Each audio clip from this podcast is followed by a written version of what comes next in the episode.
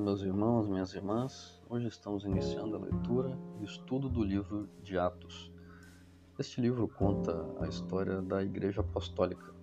No capítulo 1, Jesus Cristo nos deixou missão de expandir o seu reino.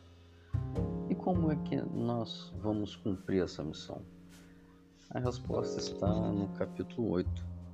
Quando o Espírito Santo descer sobre nós, recebemos poder e seremos suas testemunhas, no lugar onde moramos e também nos lugares mais distantes da terra.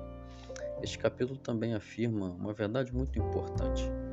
Jesus Cristo virá de forma visível e de forma pessoal. Outro tema importante é a substituição de Judas, né, que foi feito por um sorteio para escolher entre José e Matias. Sorteio, na verdade, naquela época, era um processo usado para consultar a Deus, a fim de saber qual a vontade dele sobre algum determinado assunto. E você sabe, foi escolhido Matias. Na leitura de hoje aprendemos duas lições muito importantes. primeira, só poderemos cumprir a missão deixada por Cristo com o auxílio do Espírito Santo. Por isso, devemos orar pela presença e atuação do Espírito Santo em nós todos os dias. Lição número 2 para tomar decisões sábias, precisamos consultar a Deus. Hoje nós temos em nossas mãos a Bíblia, a Escritura Sagrada, a Palavra de Deus. Ela serve como a nossa guia e como a nossa orientação. Este é o registro da vontade de Deus. Por isso, leia, estude, medite na Palavra de Deus todos os dias. Você tem feito isso? Que bom! No capítulo 2, o Espírito Santo prometido no capítulo 1 se manifestou de maneira poderosa quando os discípulos estavam reunidos clamando por ele. De repente, diz o texto, veio do céu um barulho que parecia de um vento soprando muito forte, e esse barulho encheu toda a casa onde eles estavam.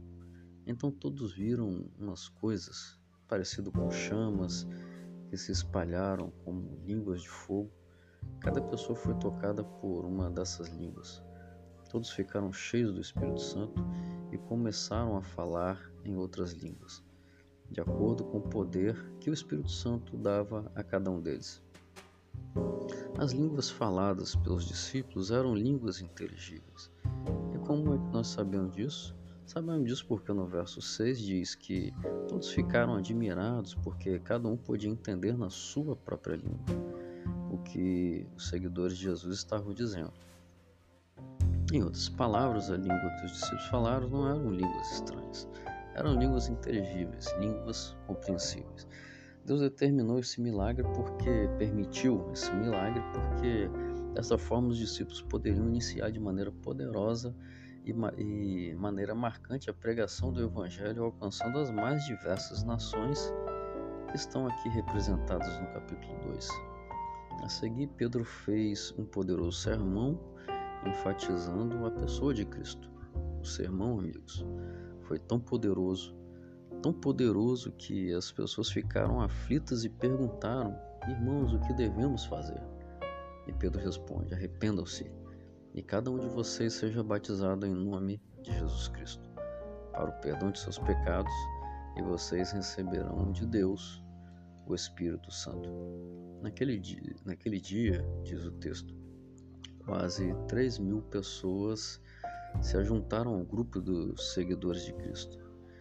Nos versículos 43 ao 47, temos quatro elementos essenciais da Igreja Apostólica. E podemos dizer que são quatro elementos essenciais da Igreja relevante. E esses elementos são doutrina, comunhão, adoração e evangelismo. Tudo isso, amigos, mostra que Jesus Cristo estava cuidando da sua igreja com muito carinho, exatamente como ele cuida de cada um de nós hoje em dia. Aqui no capítulo 3, temos na cura do coxo a afirmação de Pedro que antecede o milagre e é simplesmente espetacular.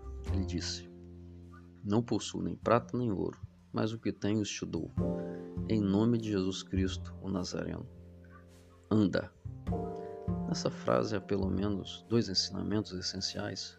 Número um, os discípulos eram movidos pelo poder de Jesus Cristo. Número dois, os discípulos tinham de melhor a oferecer.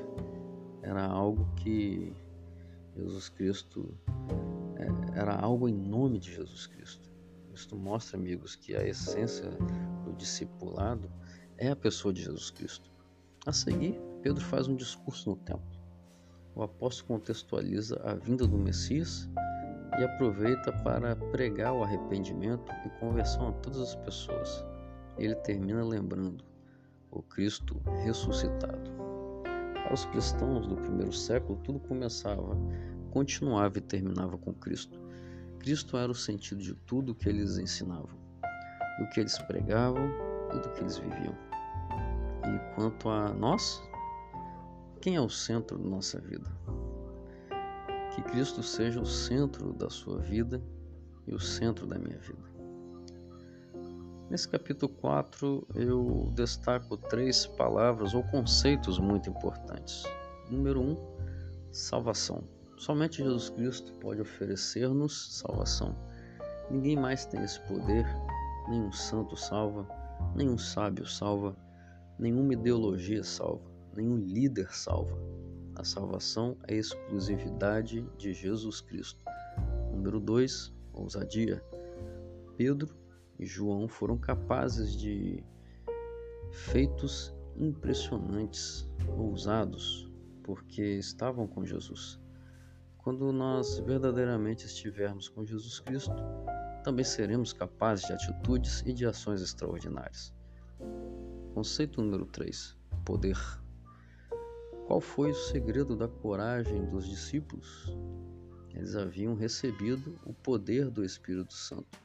Por isso falavam com convicção, testemunhavam com valentia e ensinavam com eficácia. Quando Cristo nos salva, amigos, ele nos concede o Espírito Santo e é o Espírito Santo que nos capacita para testemunhar do amor de Deus, com poder e com ousadia. Que o Senhor abençoe você no dia de hoje. Forte abraço.